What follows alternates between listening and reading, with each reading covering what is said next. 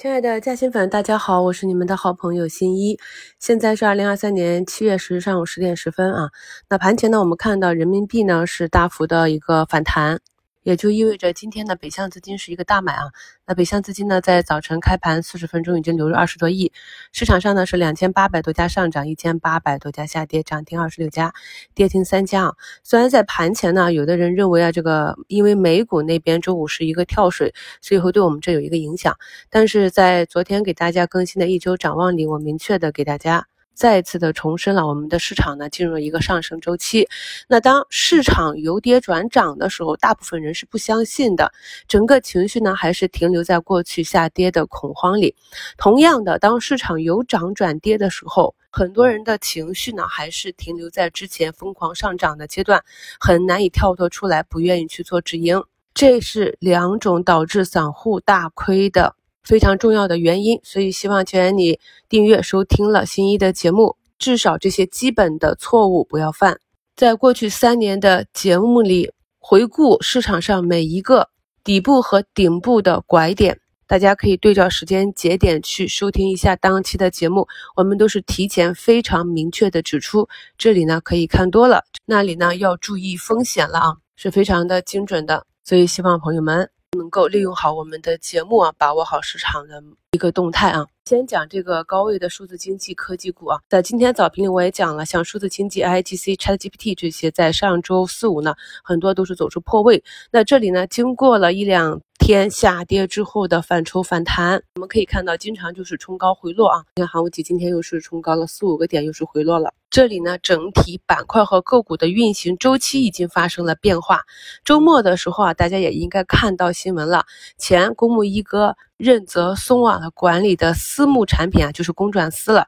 短短八个交易日呢，就是在端午节前后，净值暴跌了百分之四十，从一点九零七的净值下跌至一点一三六啊。八个交易日跌幅达到百分之四十点四三，有很多基金呢，在今年的四五月份呢是满仓梭哈去追的数字经济。我跟大家讲，这种基金的风格偏移是非常的有风险的，所以呢，在我们去选择基金的时候，也不能大拍脑门啊，直接交给这个基金经理，毕竟他们呢是不负责我们盈亏的，只是收管理费。所以，即便是我们要去投一些基金品种呢，也是要对市场上的一些。板块的周期、个股的情况呢，有一个基本的了解啊。其实呢，在过去很多公募基金经理封神，这个呢，真的很大概率是运气。因为公募的发行，一方面呢，它在募集的时候所要投的方向是既定的，也就是说呢，刚好这个基金赶上了未来几年啊高速成长的这样一个板块机会。同时呢，我们的规则呢，对公募基金的仓位是有严格要求的，仓位都是很高的啊，通常都在百分之八九十的这样一个仓位，所以呢，保持了一个满仓重仓压对了方向啊，也就不难理解为什么过去有医药的葛大姐封神啊，还有科技股的啊这些封神的基金经理了。对于私募来说呢，就更加灵活，可以对于品种啊仓位有比较大的一个掌控。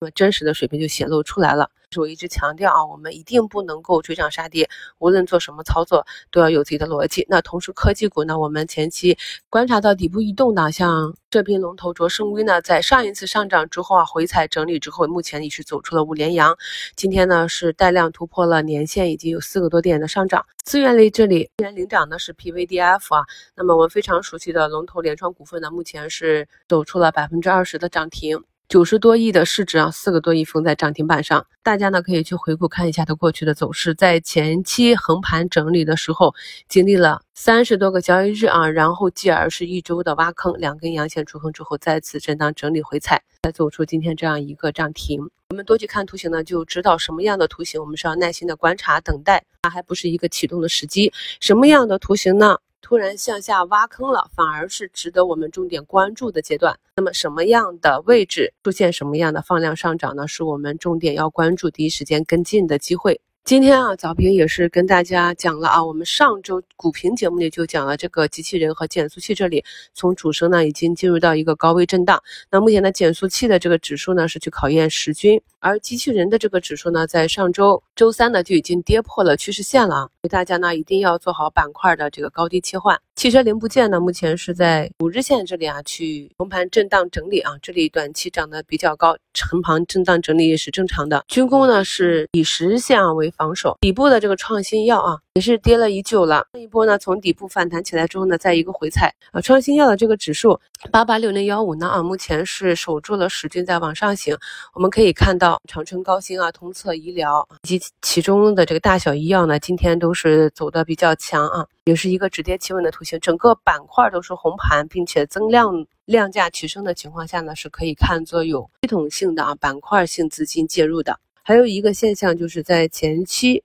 市场寻底的时候，我们讲过啊，标志着市场特别是消费类个股止跌的一个指标呢，就是中国中免。那今天中免呢是一度啊七个多亿封上涨停，目前是在九个多亿横盘，这种走势呢也是符合了啊大盘股底部。涨停或者大阳线的一个震荡走势，所以你看啊，那么当市场进入调整市的时候，这个过程呢，我们要耐心的等其调整到底。很多朋友呢着急的去建仓买入呢，就是因为担心啊跟不上节奏，踏空了。而真正的行情启动的时候，持仓的人的感觉呢是这个过程很折磨人啊，就是反复的震荡在你的成本线。摩擦啊，呃，在这个新低附近不断的去震荡，在场外的持币者呢是很担心行情就此起飞踏空。实际上呢，我们可以看到，大部分的个股它在从底部慢慢运行起来的时候，都会有不少的机会让你上车。今天呢这个骨科手术机器人小天啊，是盘前有一个减持公告啊，所以呢出现一个向下跳空的缺口，今天呢是有。五个多点的下跌啊，因为它的流通呢只有七十多亿，而且这个减持呢是在公告之后十五个交易日到未来六个月，减持的主体呢是二零二一年三季度入场的基金，其入场的成本根据量能的分析呢，应该也是在二十多元啊。通常呢，基金呢本身也是有要求的，持股达到一定的时间呢是需要换仓的，所以这里的减持公告呢不一定代表主体呢不再看好公司的前景。对于此类图形啊，如果你是以短线的技术去做，那么在前期股价冲出、再次走出短期的波浪新高回落的时候，就应该进行左侧的减仓。那么当股价啊触发了啊短线的出局口诀啊，跌破哪一根均线的时候，就应该进行右侧的止盈。那么如果是中长期的持股的话，则应该按照中长期的口诀，大跌应该干什么？更何况呢啊，这个七月七日附近面临着大解禁，